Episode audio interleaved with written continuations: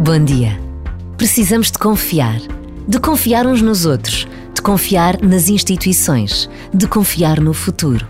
Uma família em que não há confiança entre todos está sempre naquele fio da navalha da desconfiança permanente. Um país que vive sem confiança naqueles que governam, que exercem justiça, que cuidam dos mais frágeis, é um país onde se sobrevive. A Jornada Mundial da Juventude Lisboa 2023 tem sido um permanente exercício de confiança entre todos. Confiamos que tudo vai estar pronto.